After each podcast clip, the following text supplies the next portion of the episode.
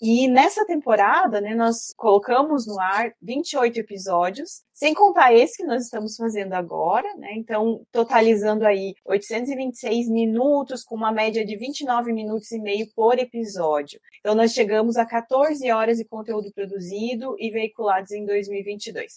Esses números são bem importantes para demonstrar a presença desse podcast para a comunidade científica, não só da ciência e gestão da informação, mas a gente sabe que tem alcançado também outras áreas para demonstrar que vem se revertendo nessa também visibilidade que nós podemos constatar a partir dos números, né?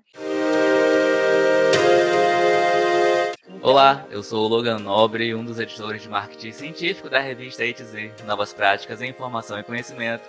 Começa agora mais um episódio do podcast Revista ETZ, uma ação do projeto de extensão Ciência Aberta e a Gestão da Informação Científica da Universidade Federal do Paraná, a UFPR. No episódio de hoje está comigo Paula Carena de Araújo, que é doutora em Ciência da Informação pela Universidade Estadual Paulista, a Unesp. Ela é coordenadora do podcast Revista ETZ, é editora-chefe da revista também e é coordenadora do projeto de extensão que possibilita a existência desse podcast, que agora chega ao fim da segunda temporada e é sobre isso que nós vamos conversar agora. Paula, seja muito bem-vinda ao podcast Revista ETZ.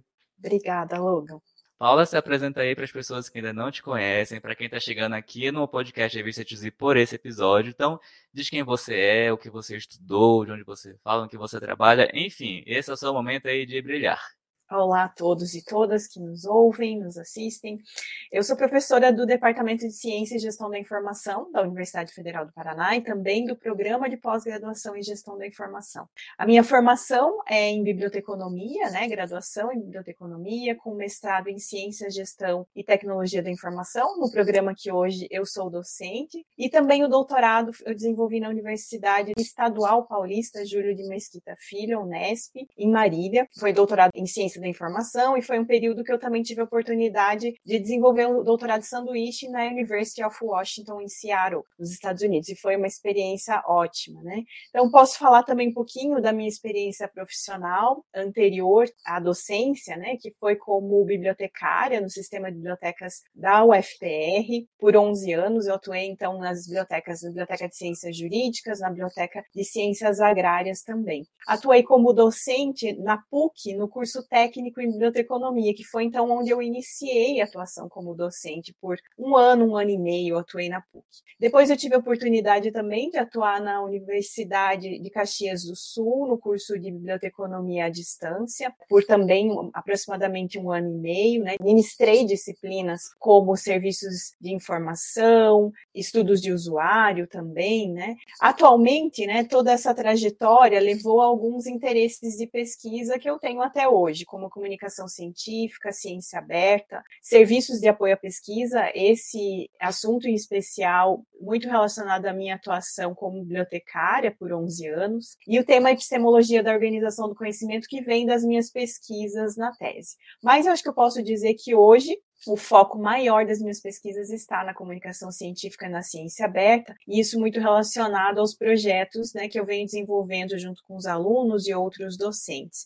Entre eles, né, como o Logan falou no início na minha apresentação, o projeto Ciência Aberta e a Gestão da Informação Científica, que é o projeto que envolve como uma de suas ações o podcast da revista, também a divulgação da revista nas mídias sociais, entre outras ações que nós desenvolvemos nesses anos, né, dois anos, que quem coordena esse projeto comigo é a Caroline Lima, que é bibliotecária do Sistema de Bibliotecas da UFPR também. Além desse projeto, hoje eu estou envolvida também com um projeto que tem relação com a ciência aberta, mas um pouco mais especificamente com acesso aberto, que é para o desenvolvimento de uma base de dados científica da área do direito, esse projeto ele é financiado pelo CNPq, pelo edital universal. Então nós temos aí já um ano de andamento do projeto, com a previsão de mais dois anos para a proposição então dessa base de dados com esse financiamento que veio em boa hora para nós. É uma equipe multidisciplinar, uma equipe grande que envolve tanto docentes e alunos da UFPR e de outras instituições também. Então acho que esse é um pouquinho do panorama da minha formação e dos projetos que eu estou envolvida no momento. Gente, isso, isso é um pouquinho, imagina o todo, mulher vai descansar. vai descansar. Precisando. Uh, gente, o episódio de hoje nós vamos falar sobre o balanço da segunda temporada do podcast Revista ETZ, que é coordenada pela professora Paula Carena de Araújo. E agora ela vai falar um pouquinho sobre como é que foi esse ano de 2022, né? Que é a nossa segunda temporada, o que, é que a gente fez, quais foram os assuntos, quantos episódios, enfim. Então eu queria que a Paula agora falasse pra gente, né? Principalmente para quem tá chegando no podcast por esse episódio ou pelos episódios anteriores, né? Pelos últimos, para conhecer um pouco do que foi o podcast Revista ETZ e saber como é que vai ser daqui para frente, né? Então vamos lá. Dê-nos um balanço do podcast neste ano. Acho que nós tivemos muitas conquistas, né, ao longo desse tempo e estar nessa segunda temporada acho que é bem especial, é motivo de orgulho, né, para toda a equipe. É saber que nós começamos lá em julho de 2021, hoje nós já estamos no episódio número 43, que nós temos aí alguns episódios claro, se sobressaem pela sua temática, pelas pessoas que estão envolvidas, porque isso varia, né, conforme o tempo, os interesses dos nossos ouvintes também. Então, destacando que hoje o episódio mais ouvido e assistido dessa segunda temporada foi um episódio bônus sobre gestão de dados de pesquisa e ciência aberta. E nessa temporada, né, nós colocamos no ar 28 episódios, sem contar esse que nós estamos fazendo agora, né? Então, totalizando aí 826 minutos, com uma média de 29 minutos e meio por episódio. Então, nós chegamos a 14 horas de conteúdo produzido e veiculados em 2022. Esses números são bem importantes para demonstrar a presença desse podcast para a comunidade científica, não só da ciência e gestão da informação, mas a gente sabe que tem alcançado também outras áreas para demonstrar o volume de trabalho, né, Logan? Especialmente você que está aí à frente fazendo os contatos, as gravações, né? É, acho que é bastante trabalho e que vem se revertendo nessa também visibilidade que nós podemos constatar a partir dos números, né? Então, é um podcast pequeno, sem divulgação paga, por exemplo, sem publicidade patrocinada, que fala sobre ciência e educação, que nem sempre é um tema que recebe uma grande né, audiência, mas eu acho que esses números são uma vitória para toda a equipe da revista e do programa de pós-graduação em gestão da informação, claro, também da UFPR. A gente pode aí falar de alguns temas que vêm sendo abordados, né, como inovação, gestão do conhecimento, mídias sociais, blockchain, altimetria, comunicação e divulgação científica, governança de dados e da informação. Aí nós temos episódios também sobre saúde 4.0, indústria 4.0, inteligência artificial, aprendizagem organizacional, marketing, startups. Então, é uma infinidade de temas que interessam, né, a gestão da informação, a ciência da informação. E aí para fechar com alguns, ontologia sustentabilidade, ciência aberta, acessibilidade digital e, claro, experiências também, né, dos professores, pesquisadores em universidades, em centros de pesquisa no Brasil e no exterior. Então, só citando, né, todos esses temas, a gente percebe que é um podcast bastante versátil, apesar de ter como foco a gestão da informação, mas essa busca pela interdisciplinaridade, o que está diretamente relacionado ao foco e escopo também da revista. Você falando aí do, dos temas, né, que a gente teve nesse ano de 2022, eu tô lembrando aqui das pessoas que passaram, foi bastante coisa, foi bastante coisa. E então, se você aí está nos acompanhando agora, quer saber sobre algum desses episódios, é só voltar aí nos episódios passados e acompanhar esses temas diversos que nós falamos e ver aí o que, é que a gente vai ter para 2023. E, Paula, se alguém estiver nos ouvindo agora e quiser participar como entrevistado, como entrevistada aqui do podcast Revista X, o que, é que essa pessoa pode fazer? Então, nós temos basicamente né, dois tipos de entrevistas né, que são apresentadas por meio do podcast. Então, um é com os autores. Então, nós vamos em busca dos autores dos artigos que são publicados na revista E2Z para falarem sobre suas pesquisas. E essa é uma busca pela, por incentivar, eu diria, a divulgação científica, porque o autor vem para falar sobre a sua pesquisa para o grande público de forma diferente do que está escrito ali no seu artigo. Um outro tipo de episódios, né, de entrevistas, é com profissionais de diversas áreas que abordam assuntos de interesse da pós-graduação, né, do pós-graduando em geral. Se você publicou um artigo na revista, fique atento ao seu e-mail, né? Nós vamos entrar em contato, fazendo um convite para você participar. Se você não publicou na A2Z, mas gostaria de, de participar, de ser entrevistado e falar sobre algum tema do interesse dos alunos e docentes da pós-graduação, então nós recomendamos o envio né, de uma mensagem de e-mail para o endereço revista2z.fpr.gmail.com, né, dizendo que você está disponível, sugere determinado tema.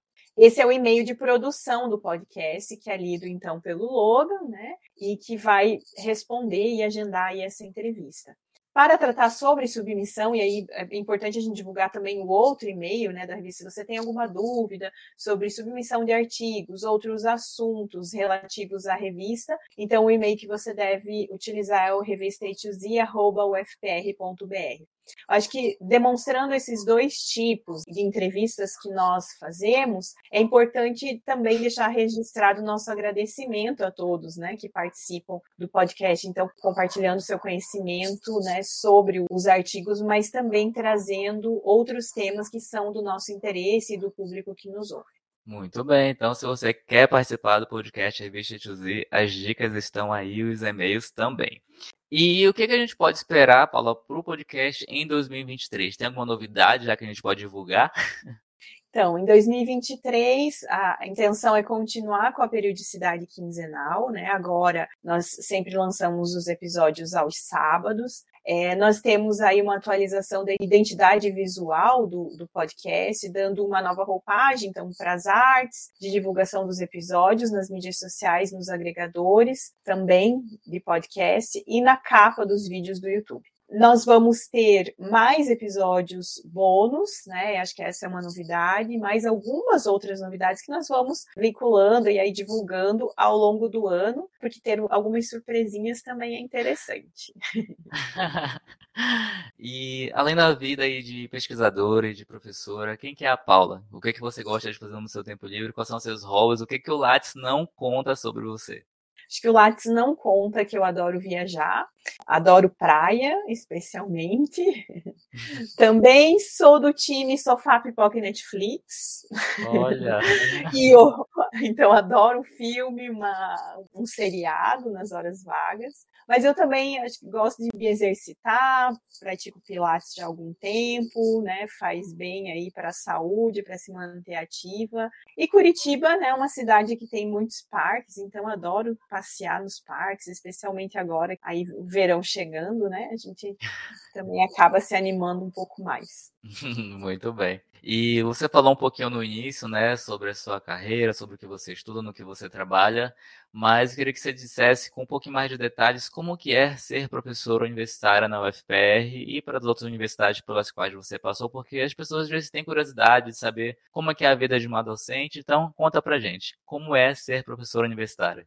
Legal. Mesmo trabalhando na universidade já há bastante tempo, né, eu acho que eu somente entendi efetivamente o que é ser docente quando eu me tornei docente. Né? Então, trabalho na universidade já há bastante tempo, fui aluna de mestrado e doutorado, que é quando a gente começa a entender um pouco mais essa dinâmica, mas é se tornando docente que a gente entende o bônus e o ônus da, da profissão. Né? Então, assim, quais são algumas das atividades? A universidade ela é ancorada né, em três pilares: ensino, pesquisa e extensão. E o professor, a professora se envolve em, em, atividades relacionadas a esses três pilares. Então, o básico, que acho que a maioria das pessoas conhece, o professor ele precisa dar aulas. Então, estar em sala de aula, uma carga horária determinada, com alunos de graduação, mas também com alunos de pós-graduação, quando esse professor se vincula a um programa de pós-graduação. Mas para estar em sala de aula, o professor precisa se preparar para isso. Então, são horas né, de preparação, de leitura, proposição de formas né, de ensino, o que exige também atualização, né, porque as formas de ensino modificam ao longo dos anos, as gerações mudam, as pessoas mudam, a universidade muda, né? Então, tudo isso é necessário. Então, horas de preparação das aulas, para isso envolve leitura, envolve a preparação de material adicional, né?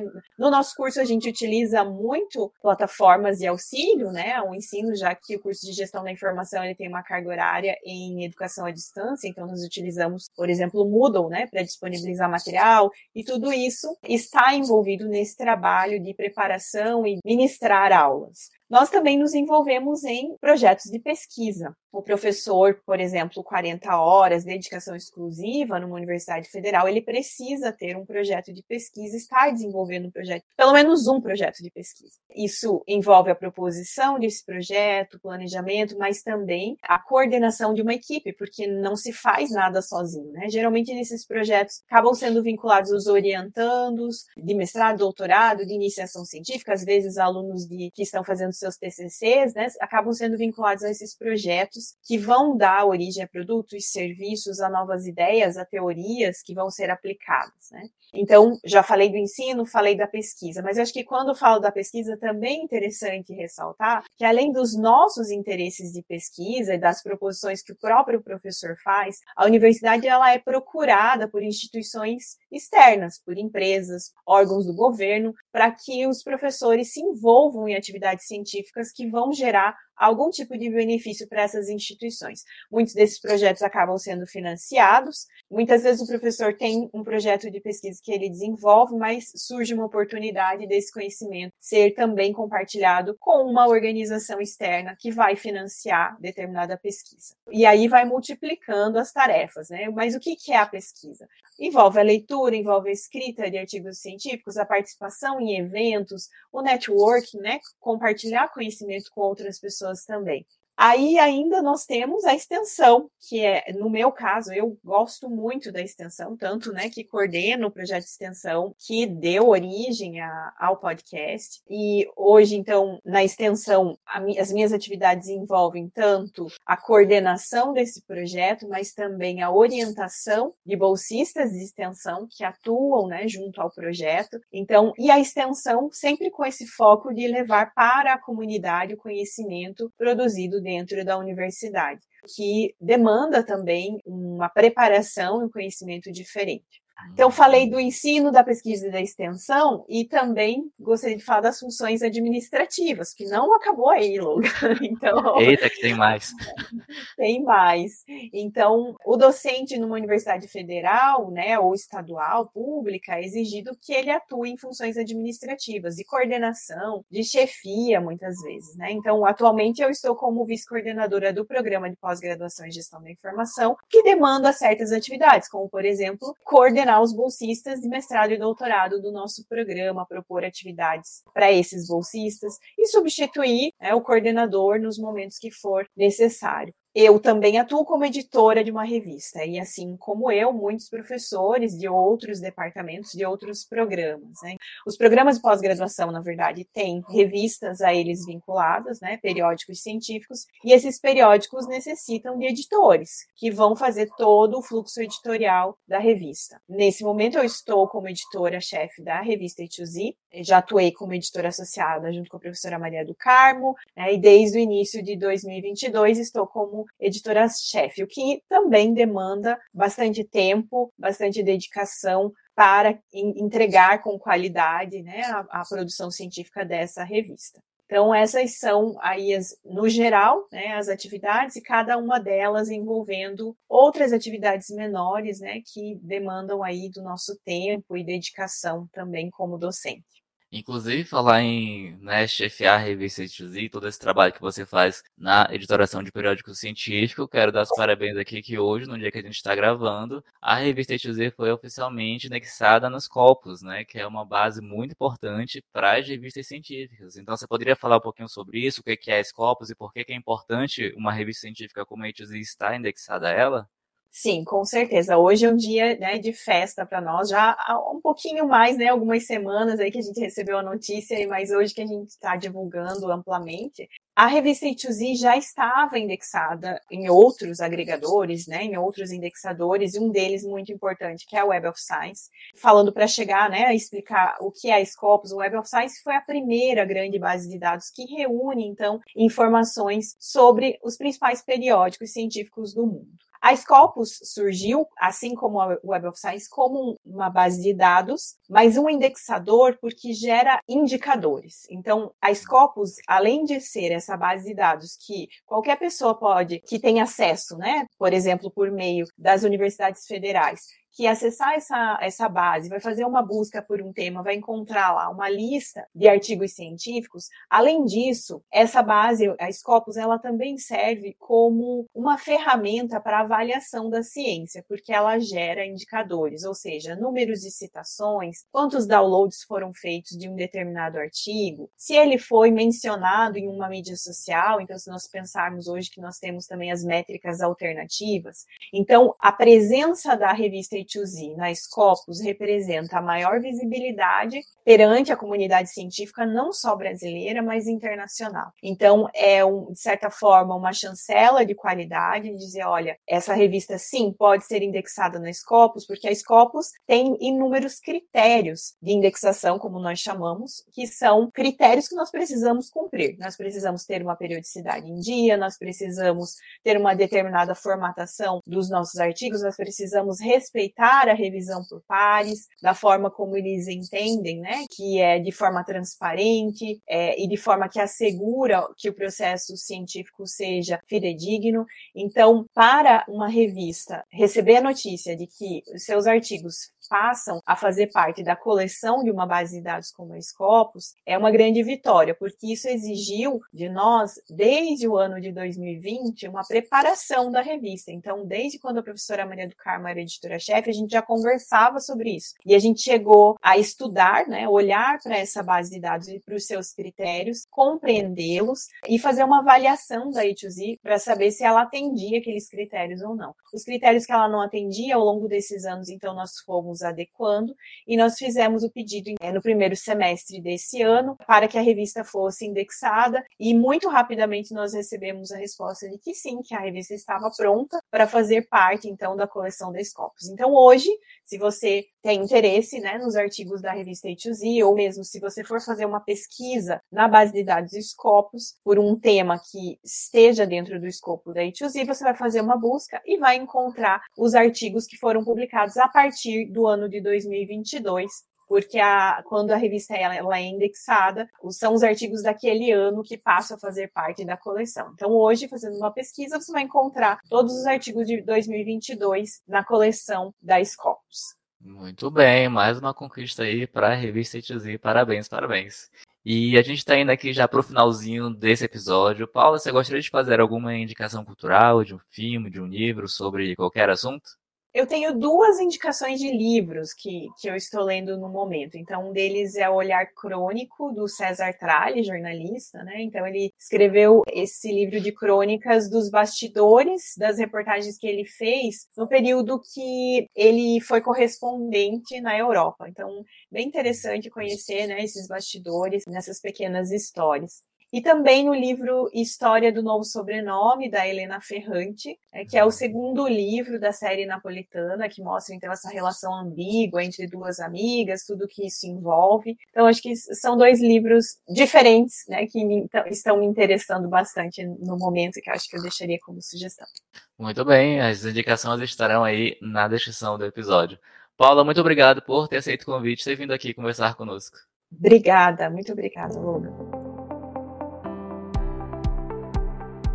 Bom, chegamos ao fim de mais um podcast Revista ETZ, uma ação do projeto de extensão Ciência Aberta e Gestão da Informação Científica da UFPR. Na descrição estão os contatos da entrevistada e os links para você encontrar a Revista ETZ, um periódico científico interdisciplinar e de acesso aberto do Programa de Pós-Graduação em Gestão da Informação da UFPR. A Revista ETZ tem um site e está no YouTube, LinkedIn, Facebook, Instagram, Twitter e nos 14 maiores agregadores de podcast do planeta. Basta procurar por Revista ETZ. Eu sou o Logan Nobre, Feliz Natal e Ano Novo e a gente se fala no próximo episódio. Até mais.